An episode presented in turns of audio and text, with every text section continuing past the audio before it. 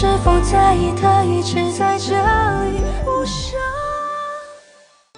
欢迎收听电影疗养院。大家好，我今天是吃了很多火锅底料的小猪猪。呃，大家好，我今天是跟西帕克老师第一次吃火锅，觉得非常荣幸的石头姐。那我们今天很荣幸请到了中国著名影评人西帕克老师来到我们的节目做客，那我们就让他来跟大家打招呼。哎，大家好，我是吃了火锅不得不来录节目的西帕克。欢迎。那我们今天会聊，就是昨天十一月二十号刚刚上映的新片《万马才旦的气球》。在节目开始之前呢，还是欢迎大家去关注我们的微信公众号“电影疗养院聊天的聊”。在微信后台有一个 fans club，大家通过扫描二维码就可以加入到我们的粉丝群。这部《气球》呢是万马才旦的第八部剧情长片，也是他的第七部就是剧藏语片。对，那此前的话，他最早是二零零五年的《静静的马尼什》，然后到零九年的《寻找至美根登》，二零一一年的老狗，以及二零一四年的五彩神剑，呃，还有二零一五年的塔洛，二零一八年的撞死了一只羊，以及今天的这部呃气球。那此前其实他还拍过一部汉语片，叫叫《喇叭裤飘荡在一九八三》，然后二零一七年也拍过一部纪录片，叫《我的小喇嘛》。因为我们都刚新鲜热乎的看完这部片，如果请你们两位各自为他打分，就五分总分的话，会打多少分呢？我觉得这个片其实跟他之前的片比起来，其实完成度要更高一点，而且它相对来说题材也比较通俗一点，然后戏剧冲突也比较强一点。我觉得是他这种藏语片可以比较能被大众接受的一种形式。哎，他的这个其实他在对自己的手法也挺有创新，像他这种嗯手持的长镜头的拍摄，其实也跟他 比他之前其实有更进一步的提升。这个我们等会儿再聊。我我我觉得我大概能到三颗半到四颗星，大概三点五到四分。就我并不是觉得这个片拍的不好啊，只是就很巧的，就我看完这部电电影之后，其实我我反而翻了一下他之前就万马才旦导演其他的片子，因为我我我过于喜欢就是撞死了一只羊的那部电影，所以导致就是我会觉得这个电影其实应该算是我马才旦这几部。片子里面完成度最高的一部，我觉得是他最成熟的一部片子，但是可能就个人气质而言，可能不是我最喜欢的那一部，所以会分数稍微低一点点。那你的小猪猪？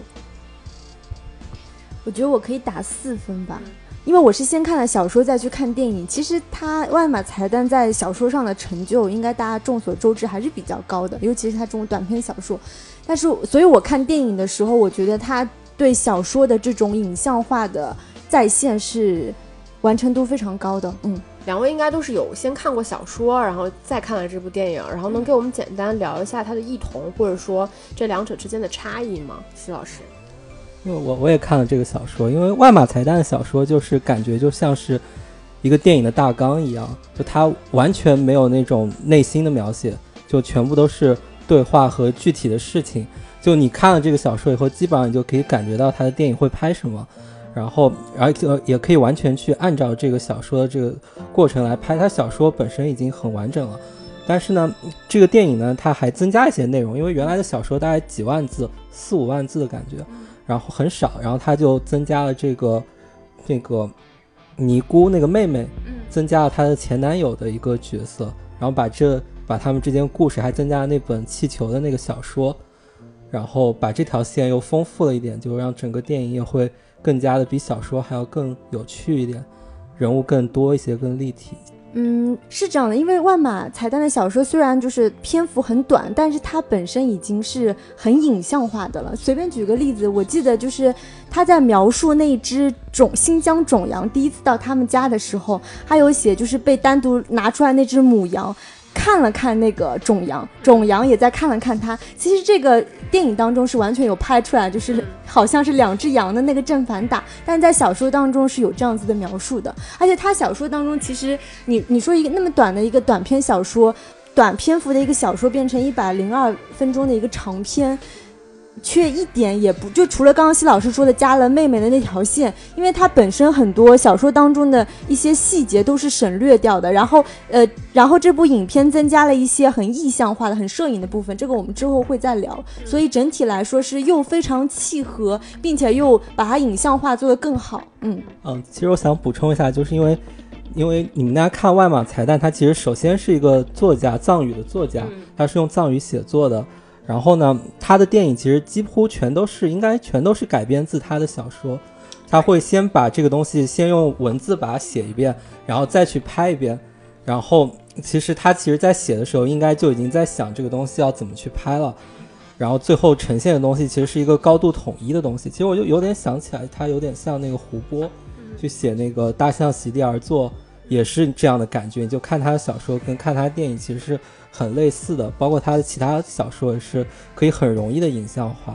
我觉得这是他们这些作家导演的一个特点。对，而且它相当于是自己的那个文学作品，到他影像化的时候，编剧其实也是他自己，然后导演也是他自己。我觉得这个确实是作者的一个高度统一性。嗯，那我们这期节目，其实我们接下来就开始聊《气球》这部片子。那我们的聊法其实还是会分成优缺点来聊，然后最后呢，我们再来简单聊一下，就是万马才旦这位导演。嗯，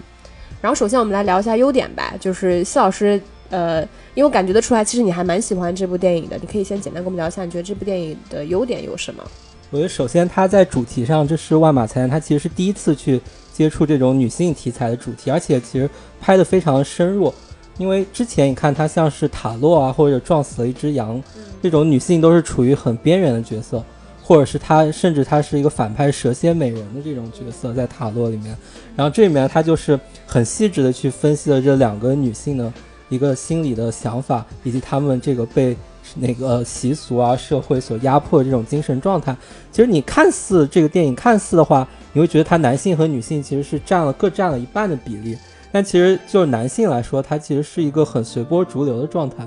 他其实并不是有很多心理冲突的，反而是在落点其实是在女性角色上。包两个女性虽然戏份没有达到那个大部分。但是他们两个女性的这个心理描写啊，他们的一些冲突都做得很深入，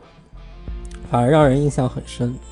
对，说到这个女女性冲突，我也是比较意外，因为之前她的片比较少看到这个部分嘛。然后这两姐妹的关系，就是她们其实是互相互相压迫的。其实这个姐姐在她对她妹妹的这种情感，她是其实站在一个很像。就是旧社会或者封建的一个大大家长制的一个立场，去切断他妹妹的这一点残存的情思，那他的。妹妹对她的姐姐也是，当她知道她姐姐就是再次怀孕之后，而且深知到这个孩子如果生下来对这个家庭会造成负担，对她姐姐的身体各方面，她还是依然选择就是站在一个宗教的立场，她觉得她不能去扼杀一个亡灵的转世，所以我就觉得，呃，虽然她们两姐妹其实呃背景应该是父母早亡，她们俩应该是非常相互依存的一个状态，却选择以这样的一种形式互相压迫。我觉得还是蛮蛮新鲜的，嗯，其实我觉得这个电影它的主题其实比起万马才旦以前的片子来说，其实它涉及到主题，我觉得更丰富一点，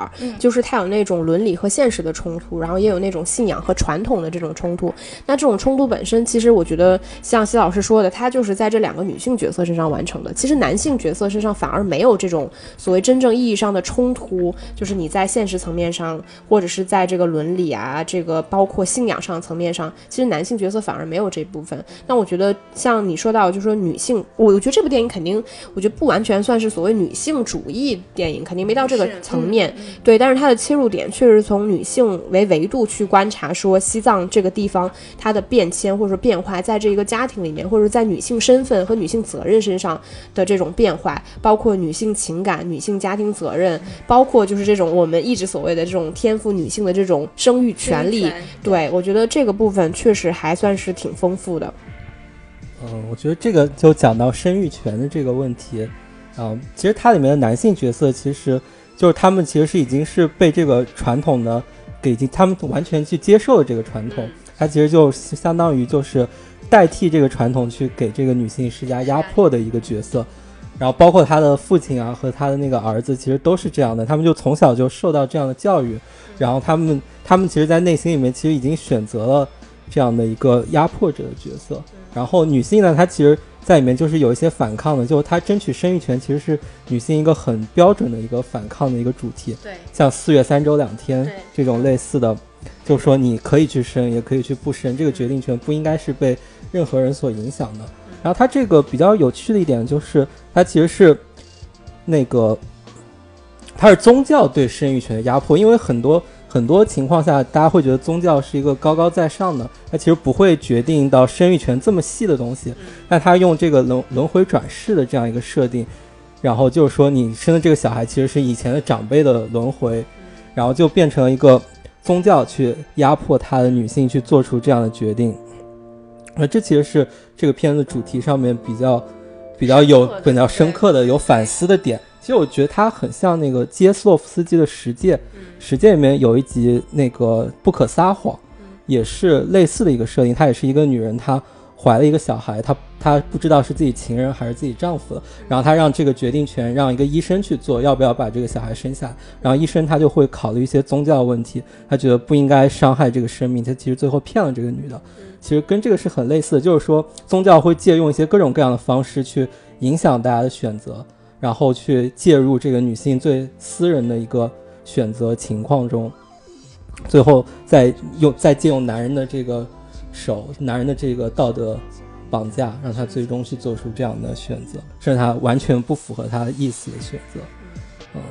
我觉得是这样。然后，其实这也是万马彩蛋主题的一个转变，因为最早我看像老狗、像塔洛，它其实是讲述的是外来文化侵入了西藏这个地区。他到这个地区以后就，然后西藏人他原原先的信仰就动摇了，然后他们觉得那个，他们就觉得原来的这些信的东西不如这些金钱啊、美色啊或者外面的世界的诱惑大，他们他们可能就会去被这个外面的世界所侵蚀。然后这个呢，它完全是因为它这个不是设定在当代的一个故事，它应该设定在是应该是一个九十年代或者计划生育时候的故事。然后它这个设定就变成了是这个内部的矛盾，完全是它西藏传统，嗯、它完全这些封建的东西并没有解决的问题，然后一直延续到那个时候，它的依然还是没有解决，然后还没有到这种外来入侵的这个情况下，就是另外的一个矛。其实他这个是对他西藏这些宗教一个反思，就他不再是去诉诸于就是说矛盾的问题都是外来，其实很多也是他们自身的很多年流传下来的东西。其实这个电影的时间点，我好像倒没有那么明确感受到它是在九十年代。因为它里面有一个那个克隆羊啊，不是那个呸，那个试管婴儿，婴试儿试管婴儿第一次出现，然后包括他那个计划生育要发避孕套，我给我的感觉，应该应该是在九十年代或者是两千年代初的时候，是反正肯定不是当代的事情，我觉得。对，因为因为有一个细节是这样的，就是他这个电影就气球一开篇的时候，不是那个男主角他骑着摩托车来，然后跟他爸聊天，就聊到说现在大家都骑摩托车，然后就没有在骑马这件事情。那我们知道，其实老狗那部电影里面，其实他是有很明确的表现出，比如说父亲他是骑马的，然后儿子就是开摩托车的，其实他会有这种过渡。但是到这部电影里面，其实他们就只是在说啊，现在大家都骑摩托车了，然后就没有人在骑马这个东西了，也也见不到这个东西了。他肯定是在就是老狗那种讲究就是城镇变迁的那个时间点时间点之后，就是至少在这部电影里面，我们不停看到就是摩托车穿梭在这个村庄里面，就你基本上真的看不到人骑马这件事情了。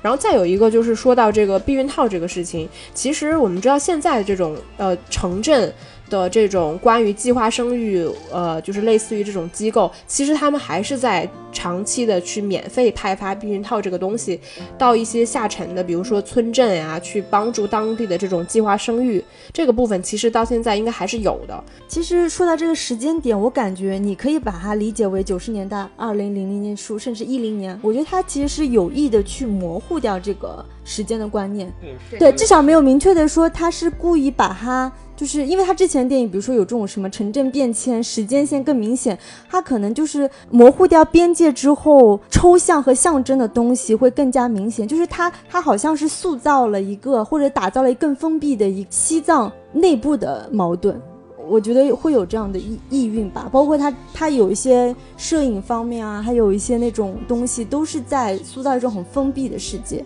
嗯，啊，这个我还比较同意，因为它里面的西藏其实还没有完全受到外部世界的侵袭，相对还是比较独立的。然后里面的人也是比较虔诚的，他们都是很相信那个上师说的话，说的话就是包括他的那个长辈，长辈就更是完全没有受到现代科，他是反对现代科技的。我觉得这个还是他其实说的也是这样一个封闭的西藏社区的一个故事，就完全没有受到那个外来世界的影响。对，然后我我这个地方，我觉得我自己啊，我们怎么从从一开始就产生了矛盾？就是我同意，就是我们从看到它里面电影用了大量的这种浅焦摄影，它是有模糊背景，对然后营造一种封闭感。这个我们等到聊摄影的时候再聊。但我反而是觉得说，这个电影比起时间营造的这种所谓封闭感，我我感觉它反而是在通过空间来营造一种封闭感。也就是说，它其实我感觉它落脚点更像是一个偏远的城镇，或者说一个村庄，就是他们来。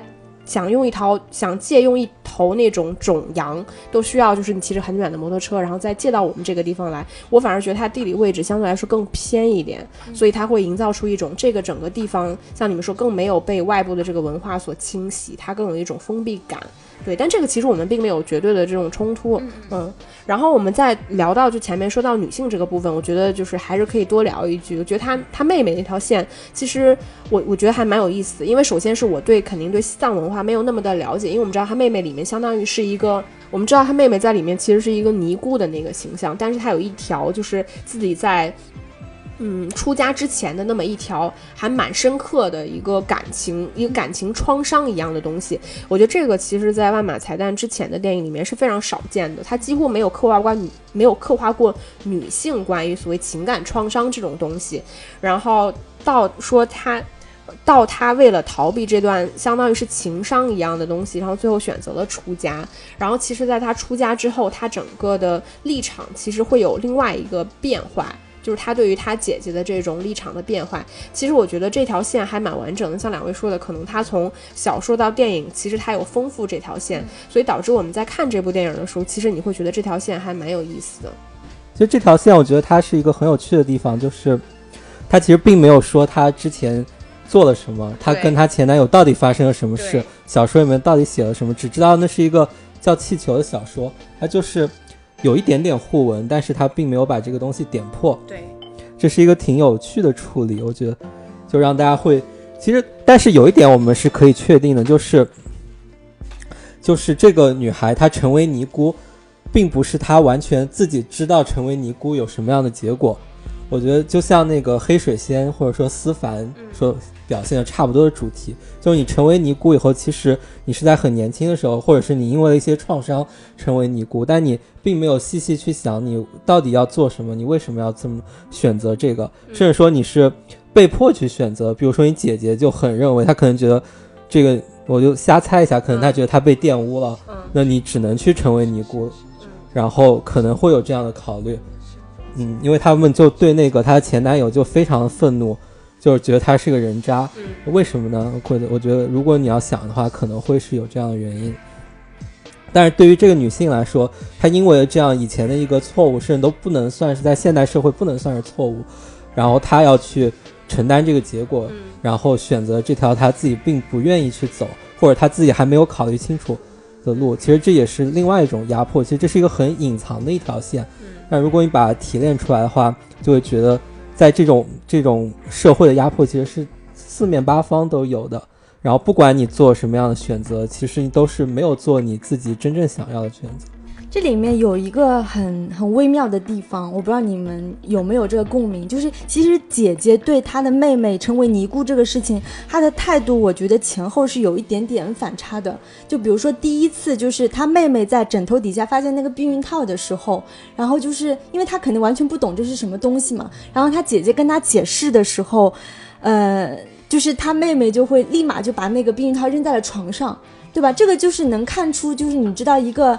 一个已已婚的会享受这种鱼水之欢的女人，和一个完全对这件事没有经验的女人的一个一个反差的一个一个对比。然后有一次，就是她姐姐又在跟她妹妹聊到那个前男友的时候，她自己也后悔说：“我我也不应就是。”我也不应该让你那么早这么年轻就成为了尼姑等等。其实说说明她姐姐可能内心深处也是觉得，就是成为尼姑对她作为一个女人，某种程度上，无论是性还是生育，她其实是一种缺失。当然，她的姐姐是这个态度，但一直到她姐姐就是啊、意外，就是算意外怀孕之后。准备跟她妹妹去寺院住上一段的时候，她姐姐态度又变成：这时候我多希望我跟你一样，我也是个尼姑。其实她的这种很很微妙的女女性的心态会产生变化。嗯，对，所以就是不管就是这部电影，就是万马才旦导演是不是承认说他是有一部分这个女权主义的出发点啊，但我们至少觉得这个电影比起他以往的电影来说，在女性这个部分的丰满度和可解读空间上，我觉得还非常大的。那我们接下来聊第二个优点，其实也是我最喜欢这部电影的一个优点之一，我觉得就是这部电影的摄影。那我觉得比起他前面几部电影来说，我觉得这部电影的摄影其实应该是相对来说最成熟也最复杂和丰富的一部，因为这个电影里面用到了大量的浅焦镜镜头，就是他在。跟拍就是手持跟拍这个人物移动的时候，你能看到他用浅焦镜头把人物从当下的这个环境里面抽离出来。你也可以说他制造了一种渐离感，但也有可能是真的拍摄的环境并不允许说他那么直接清晰的表现出来当下的环境。那他还用到了景深镜头，比如说当那个一家人去朝圣的时候，去跪拜的时候，他很明显的用到了这个景深镜头，用这个景框来表现一种严肃性，包括所有男性，就这个爷爷带着这个孙子来的时候，这家族男性在这个呃所谓信仰框架下的这种感受，然后包括这个里面其实是用到了长镜头，这个也是万马导演其实啊。不对，是万马财团导演他之前经常会用到的一些手法。然后这个里面我们也很注意到，他其实一直是在手拍呃手持，然后制造了一种这种晃动感。那我觉得这个电影其实从摄影层面上而言，真的是还挺好的。嗯，像你之前刚说，如果你们之前看过那个塔洛老狗的话，就很明显的感觉它的它的变化，因为塔洛是完全的固定机位长镜头，它连那个摇移都很少很少，然后它就是固定了一个景别，就在这个景别就完全不动，然后人物它可以可能在画面四这个不同的方位在走，但是它的镜头是不动的，这是一个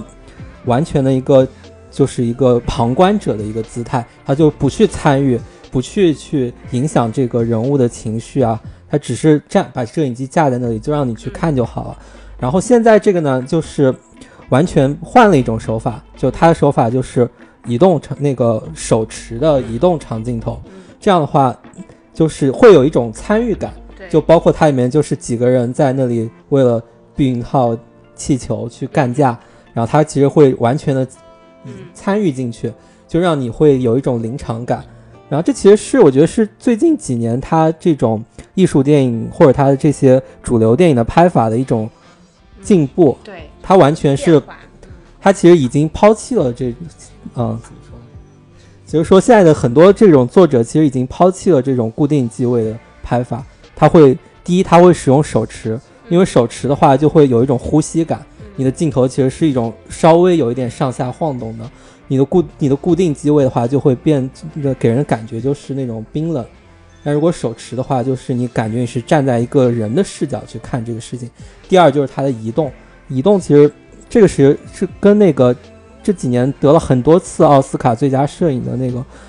嗯卢贝斯基，就他学来的这种很自由的这种移动镜头。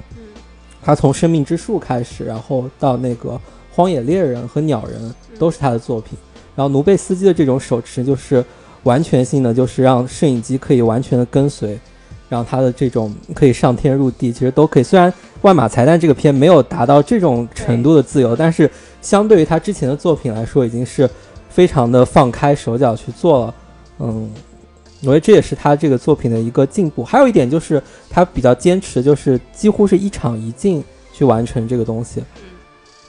这其实就很达内兄弟的一种创作手法。就达内兄弟，他完全会是一个一场的话，他不会去切掉，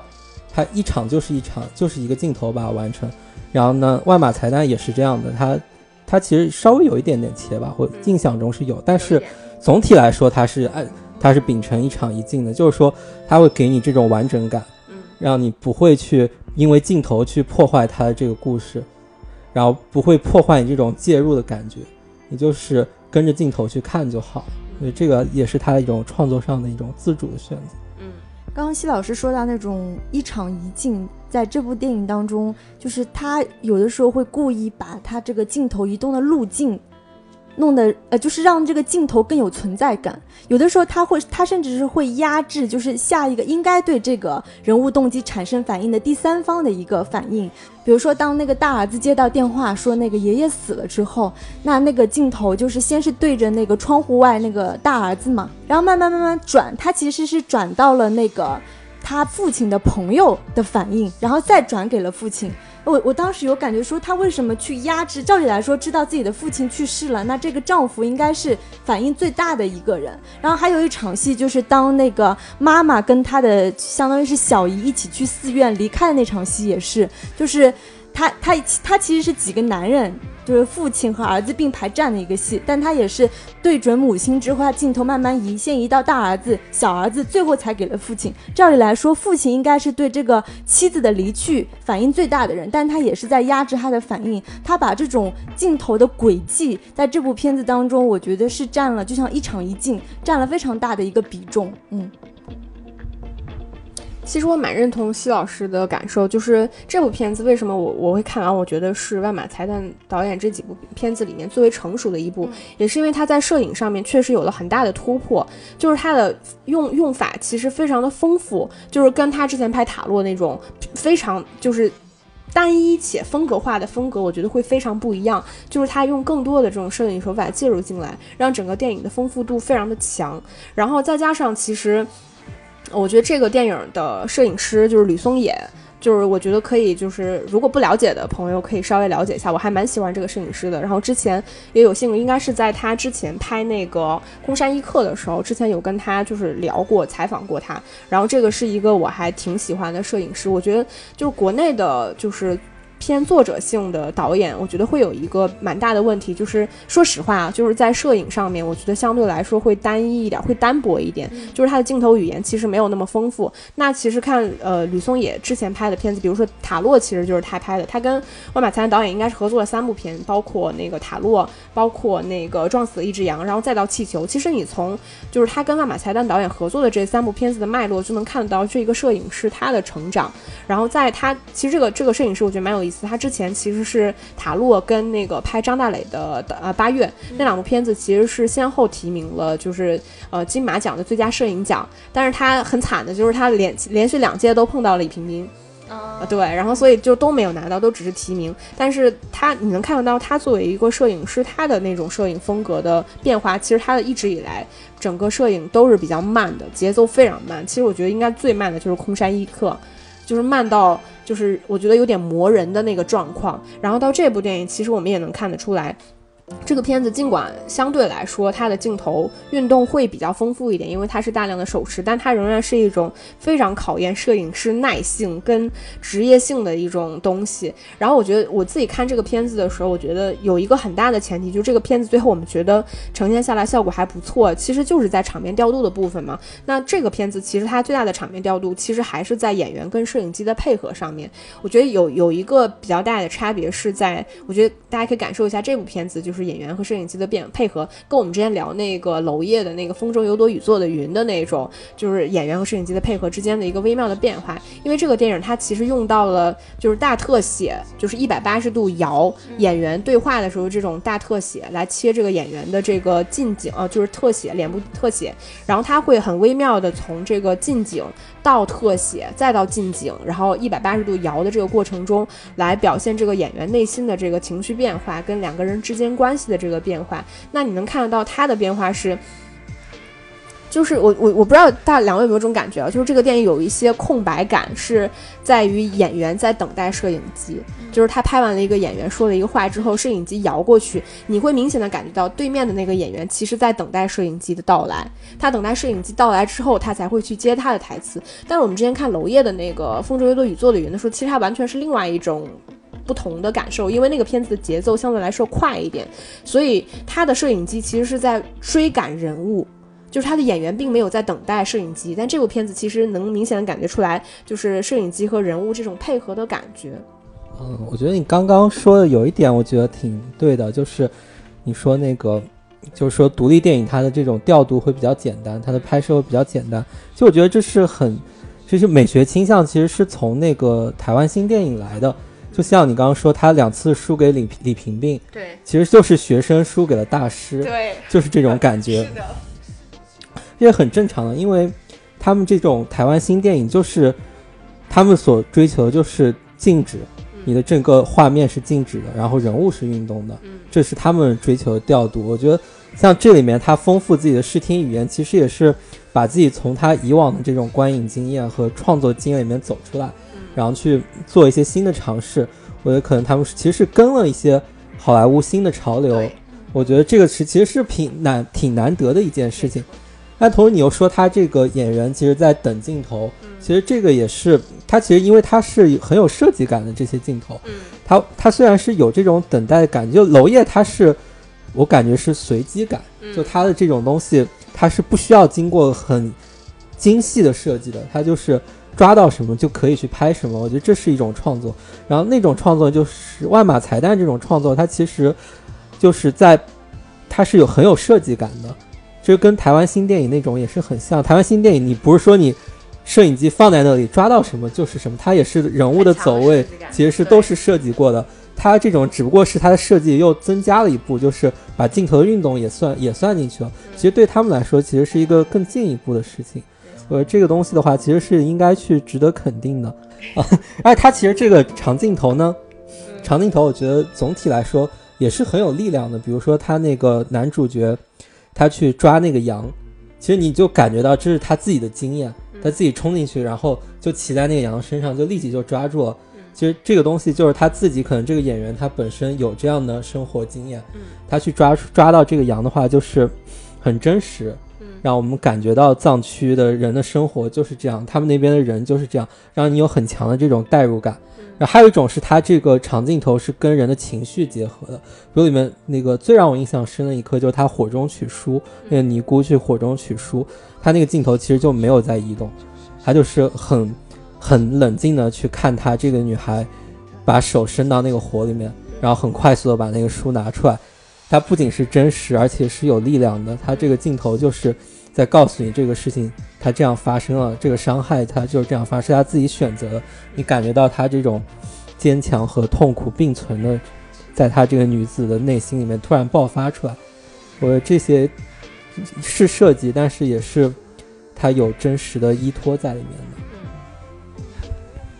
其实我我蛮认同席老师的，我觉得就是为什么我们一直在强调说，我觉得这个片子它特别的成熟，也在于说它能够真的把最合适、恰当的技巧运用到他知道他在当下表现的场景和内容是什么。对，然后我你前面提到就是说抓羊的那场戏，其实这个电影我们聊到摄影，我们可以顺便聊一下这个片子的调度，其实它的难度是非常大的。就是我觉得我我自己印象很深刻的一场就是调度难度很大的戏，其实就是在抓羊的那场戏，就是他们他们把那头那个啊。应该是那个男主角第一次冲到那个羊圈里面去抓一头，就是没有办法再下崽儿的那个母羊的那场戏。其实那场戏，你知道人抓羊这个东西，其实它是很它的排演难度是很大的。像肖老师说，他其实蛮依赖于说这个人物本身就是这个演员他的经验，他是有抓羊的经验的。但是其实这个行动轨迹没有那么容易捕捉。其实这个时候我觉得比较考验的就是摄影师的功力。所以你你能看得到，摄影师其实他在比较快速的。跟拍这个不是跟拍，他在比较快速的摇镜头去跟这个演员抓羊的时候，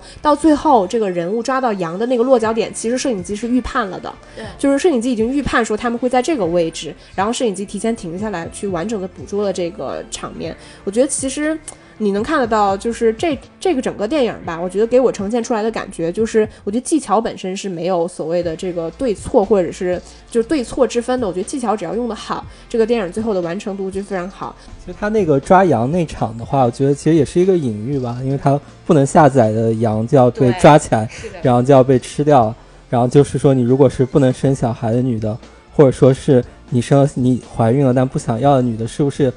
也对于他们来说也是没有价值的？我觉得羊跟女性其实是有一个对照的关系的。因为其实原原著小说里对于抓羊的篇幅是要远远高于电影当中呈现的，就相反于就是其他部分电影其实扩充了很多。然后原著当中就是关于抓羊，它的这个运动轨迹应该也是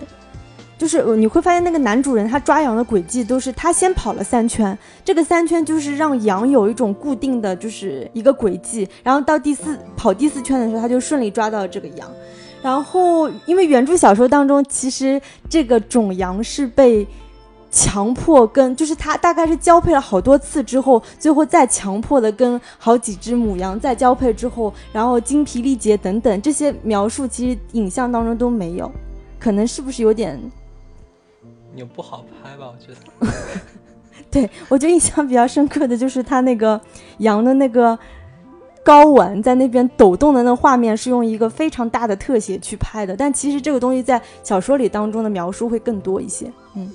其实就提到羊这个东西，就是在这部电影里面，其实羊还是蛮有寓意的，就是从性别维度去看母羊的。就是生存环境跟公羊的生存环境，对吧？然后其实我们知道，就是因为其实我并不是非常了解说羊这个动物它在西藏这个语境下它的具体的寓意是什么。但是我们知道，就是万马才旦之前的片子里面，其实经常会出现羊，比较明显的就是撞死了一只羊这部片子里面，对吧？就是羊其实是一个无辜的受害者的这么一个形象，那它它算是一个原罪，就是所以我觉得羊这个意象其实在他的电影里面还蛮丰富的。然后还有一个，我觉得这个电影。电影里面，我不知道大家你们两位有没有这样的感觉，就是因为其实我以往看其他的藏语片的时候，相对来说，因为语言的这种差异，包括就是所谓拍摄拍摄的这个节奏，其实我看待这样的电影，我的整体的感受其实是更偏旁观和冷静的。就我我自己的观感其实更加的抽离，包括演员的那个表演的方式，其实你不会有那么强的代入感。就是说说的再呃那个什么一点，我觉得会相对来说表演的有一点空洞。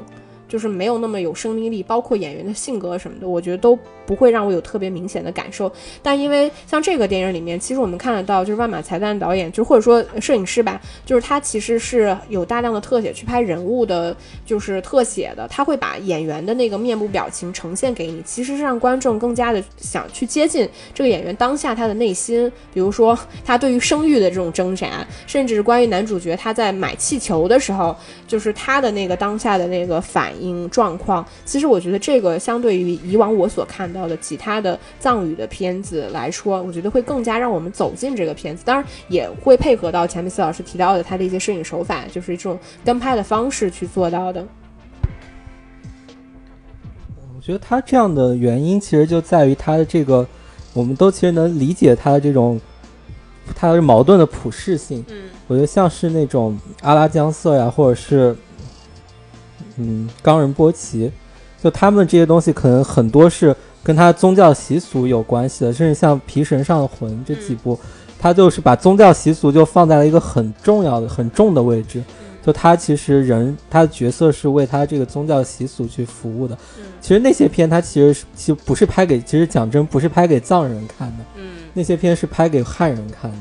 然后他们就把这种介绍呀，就他其实是把它作为一个这种。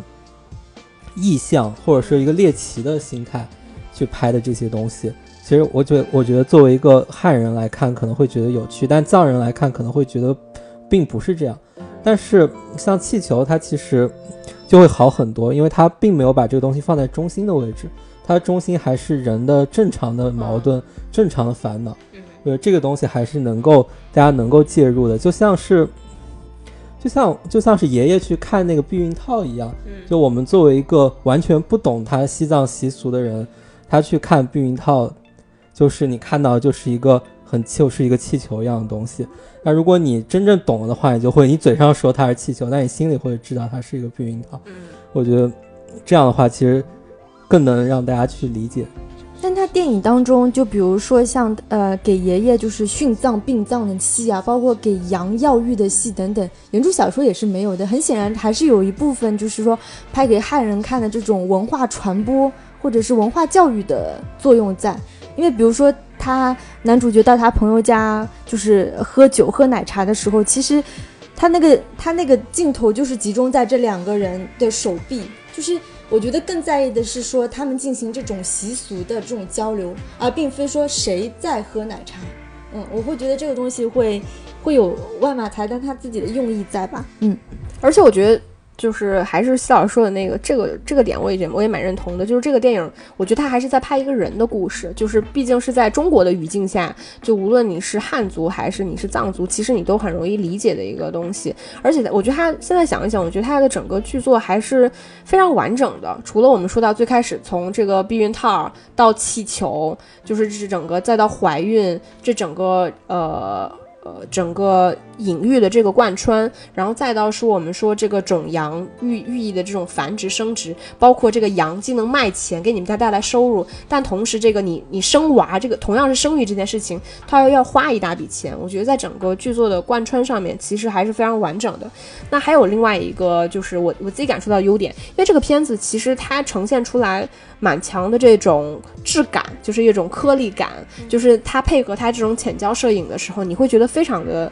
搭配，尤其是像比如说快到结尾的时候，男主角骑着那辆摩托车，然后天上有两个红色的气球在飘的时候，其实它的异域性加整个画面的美感，我觉得还是非常够的。然后。这个片子应该我我没有查，它应该还是用那个就是数码摄影机拍的，但是它整个电影的质感非常好。因为像我以往看有一些藏语片，但不是并不是全部，我们能感受到的，比如说有一些会用那个黑白镜头来拍，就像我们看到这类型就是偏少数民族电影的，我觉得它会呈现出来一种非常艳丽的这种呃色彩感觉。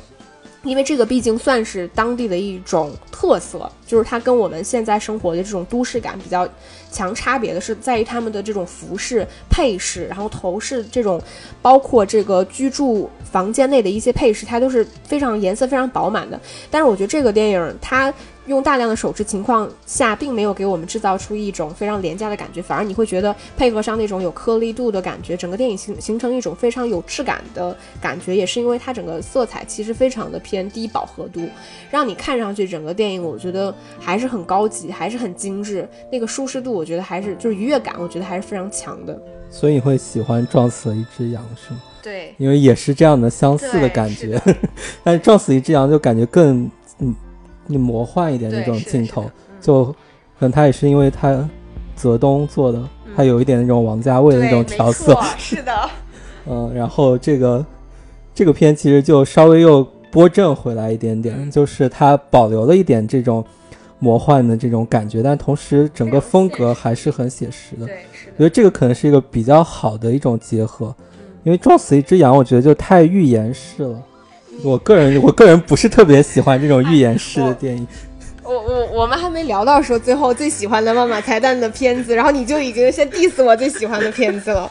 然后我们再说下这个片子的优点吧。我觉得这个片子还有一个优点，我觉得是在它的表演上面，就是因为我我自己认为，我觉得这个片子它的。呃，表演，因为我们能看得到有一部分是职业演员嘛，比如说演妈妈的那个演员，呃，索朗旺姆，其实之前那个撞死了一只羊，他在里面饰演了一个这个饭馆的这个老板娘，然后包括演爸爸的那个金巴，其实可能是一个表演上更加丰富的这么一个演员。之前撞死了一只羊，包括张扬的皮绳上的魂，然后那个旺扎的雨靴，其实他都有参演。然后再有就是演妹妹的，就是我们可能更熟悉的杨秀措，对对，特别特别漂亮的这个女演员，之前她也演过那个万马财旦的塔。卡洛，其实这几个演员相对来说，他们的表演上会经验更丰富一些。但除了这几个演员之外，我们能看到，比如说在他们家饰演儿子的这三个小演员，然后再到比如说爷爷，然后那个女医生，就是其他的一些这个说藏语的这些演员，其实相对来说，他们可能是一些非职业的演员，但在整个电影的完成度上，至少在表演上面，你会觉得三个呃这些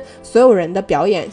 方式相对来说是比较统一，所以你在看这部电影的时候，它既没有说一些非职业演员带给你的那种生涩感，就表演的那种你无法入戏的那种感觉，你觉得他们还是有一定技巧在的。但同时，大家的表演方式上还是相对来说比较统一，你看起来你会觉得这是一部非常成熟的作品，它的表演方式是非常融合的。这个也是我觉得这部电影就是从表演层面上也能能为这部电影加分的一个部分。因为这部片对比就是之前我印象比较深刻的塔洛，我会觉得表演方式其实是挺不一样的。当就是那个西德尼马因为饰演那个塔洛的时候，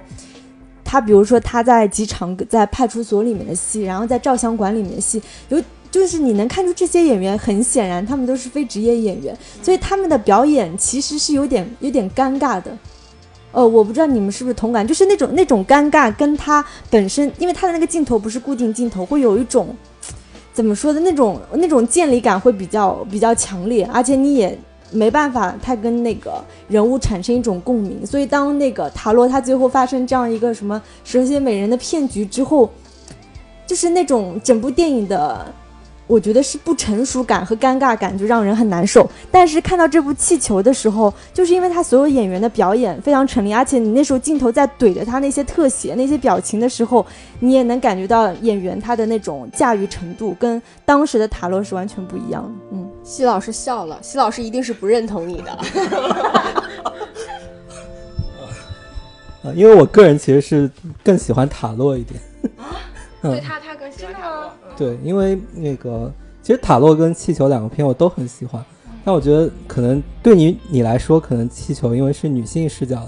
可能会更喜欢一点。但塔洛来说是一个，我怎么可能因为只是女性视角就 更喜欢塔，更喜欢？因为塔洛是一个完全男性视角的东西，它是一个男性的这种存在主义焦虑，他要找自己的名字，然后他还有一些，比如他跟张思德对照，他不仅在找自己的名字，也在找自己生命的意义。对，你是要做轻于鸿毛的，还是重于泰山的这个人？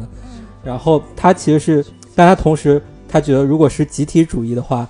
就是你看好了这个羊，你就是重于泰山的；你没有看好这些羊，你就是轻于那个轻于鸿毛。就是在集体主义中，你这个一个普通的一个人，你的你的意义到底是为了集体还是为了自己？我觉得这个东西其实是蛮深刻的一个东西，而包括塔洛，我觉得虽然没有气球那么。那么的炫技，但总体来说，它它是很统一的，就黑白加上它这种固定机位的拍法，包括它这种构图，这种景框景框下的这种压抑的构图，还有这个人物他自己本身的真既真实也有一点象征主义的意味。我觉得塔洛总体来说是一个完成度更高，但它不是那么平易近人，就是它是一个完成度更高，但是更作者更个人的一个作品。然后气球可能会考虑的更多，他可能要考虑去卖一些票房，可能要考虑越来更多的观众去接受它。我觉得总体来说是稍微有一点点妥协的作品，就不是完全的艺术艺术作品，也也是一个艺术片，但是不是完全个人表达的作品。嗯。那既然西老西老师 diss 了我喜欢的撞死了一只羊，那我就 diss 两句塔洛。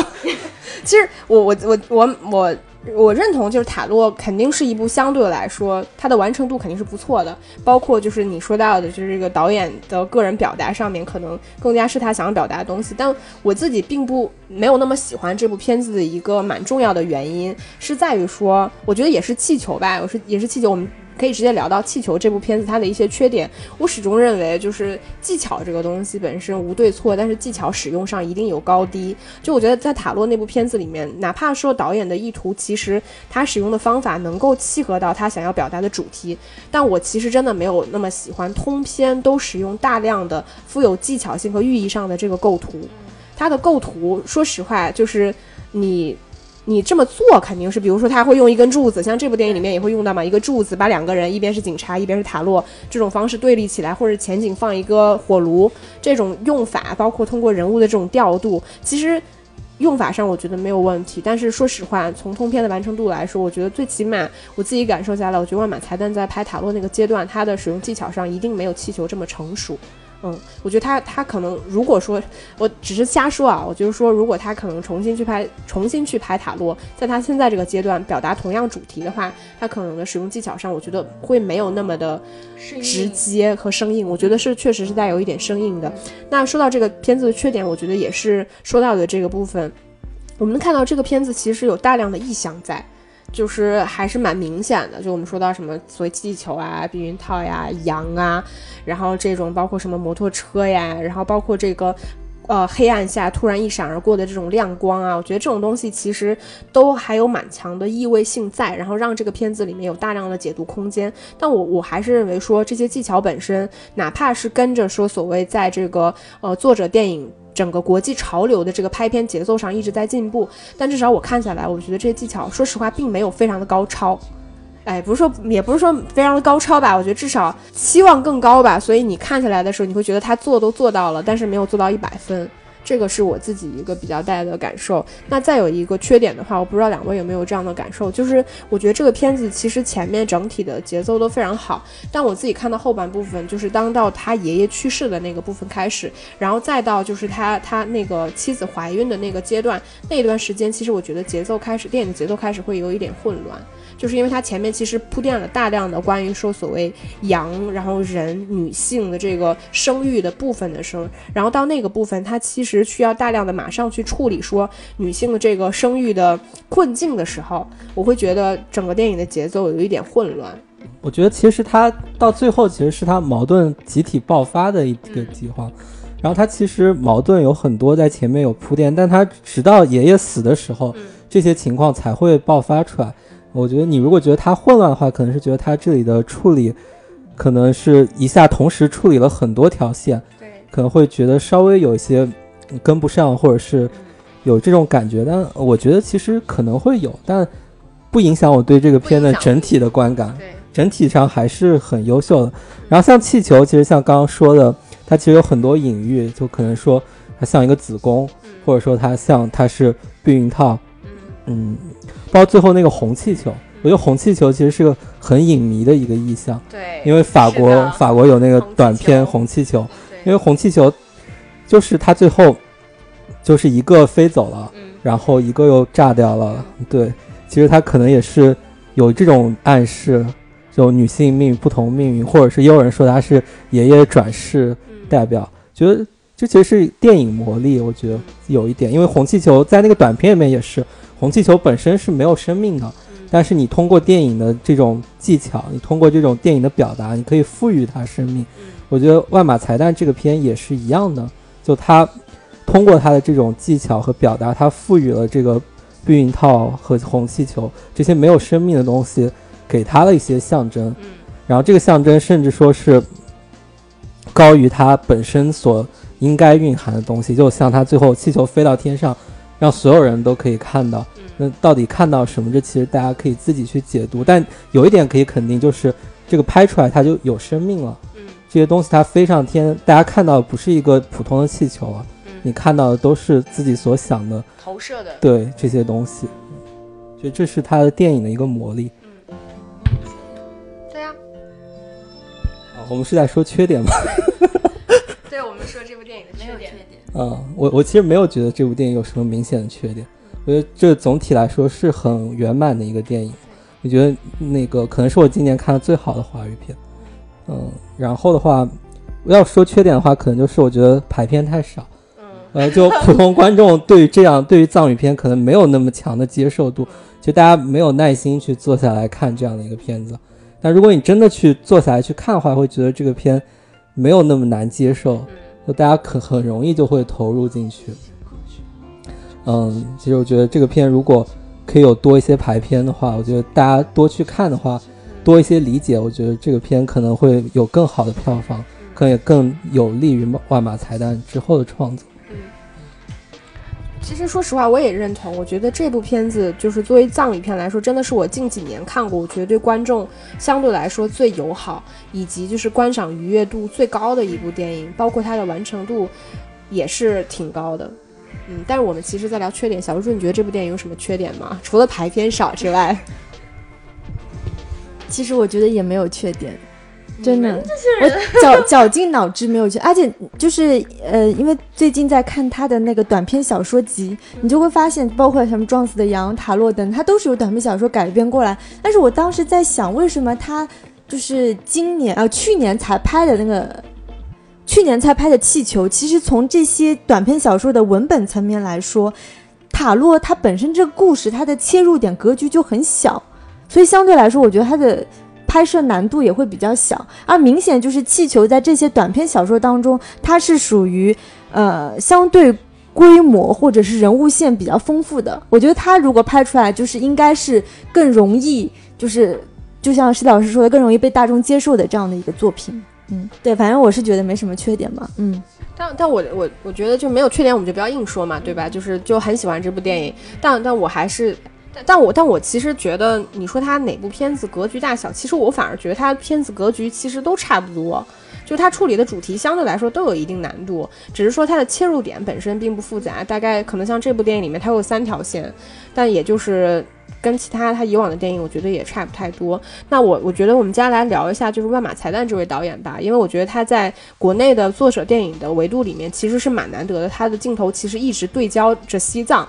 就我们看到很多导演，比如说贾樟柯好了，对吧？他也可能对焦着自己的对自己的老家，就是拍我们所谓的这种地方性的电影，具有一定方言性的。那嗯，很多导演都会拍，但我觉得。万马才旦导演很难得的是说，他一直在拍这部，呃，这个这片土地，观察这片土地的人，这片土地的一些变化变迁，包括他会在自己不同的作品里面，从不同的切入点去观察这片土地。比如像塔洛，我们前面聊到的，说他其实是关照的，就是藏人的这种所谓身份认同的关系，包括集体主义和个人主义的东西。那像老狗，其实那部片子蛮特别的是，它其实是我们鲜少能见到在西藏这片地方的一个所谓城镇变迁，包括两代人的这种变化感，然后再到我们说撞死了一只羊，它其实有有蛮强的所谓个人救赎的这种魔幻主义色彩在，然后再到气球，它其实有这种伦理和现实，包括传统和信仰的这种两难，更加的偏现实主义。那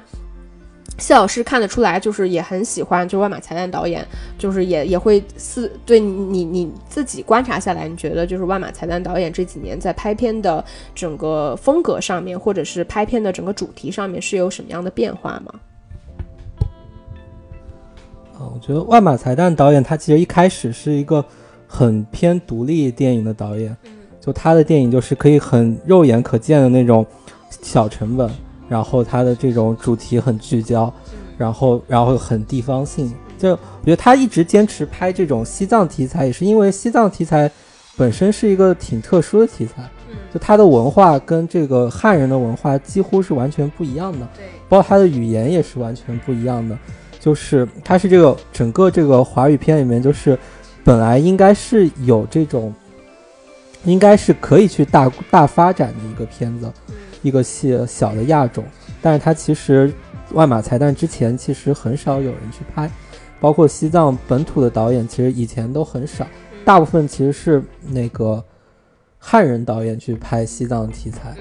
然后这些年我感觉到他其实也更加聚焦了，就他以前可能会。就我之前说了，他以前会拍一些这种外来文化对西藏的这个入侵，到给西藏的这个本土的人造成的一些心理变化。我觉得像撞死了一只羊和这个目前的这个气球，就就可以把外来文化这个东西它已经缩小了，对，它完全就回到这个西藏本土的这个语境里面去说这些问题。我觉得他是越来越自省了，他不会再去，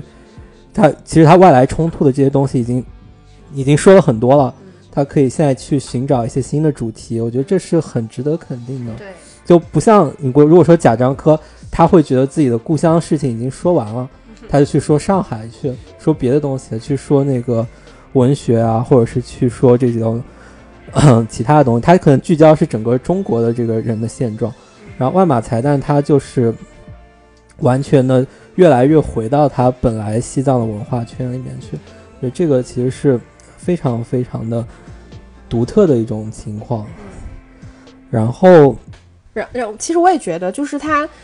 我觉得当他不再去表达，像比如说像塔洛，可能他已经过了那个阶段去表达这种所谓外来文化的冲突对于当地人的这种影响，包括我记得那个老狗里面当时有提到藏獒这个东西，就是它是一个牧民，真的。我的生活里面不可或缺的一部分。当时说，他说内地人现在很喜欢这个东西，就是藏獒在内地人的身份里，呃，内内地的人的这个认知里面，它可能是一种身份的象征。就我有钱人养狗，我才玩藏獒这种这种动物，它一种。呃，很贵的这种很难驯服的这种生物，所以我觉得当他过了那个阶段，但他仍然把他的着焦点放在西藏这片土地的时候，我觉得他的格局真的反而更更开阔了。你能感觉到他关照的东西，就是既属于这片土地，但是其实作为我们普通人看起来，你也会觉得说具有一定的共共情感，嗯。然后再有，其实我觉得万马才旦导演，其实我觉得他。作品的风格其实虽然一直在变化，但是其实还是有一些他自己一直很喜欢的东西。比如说，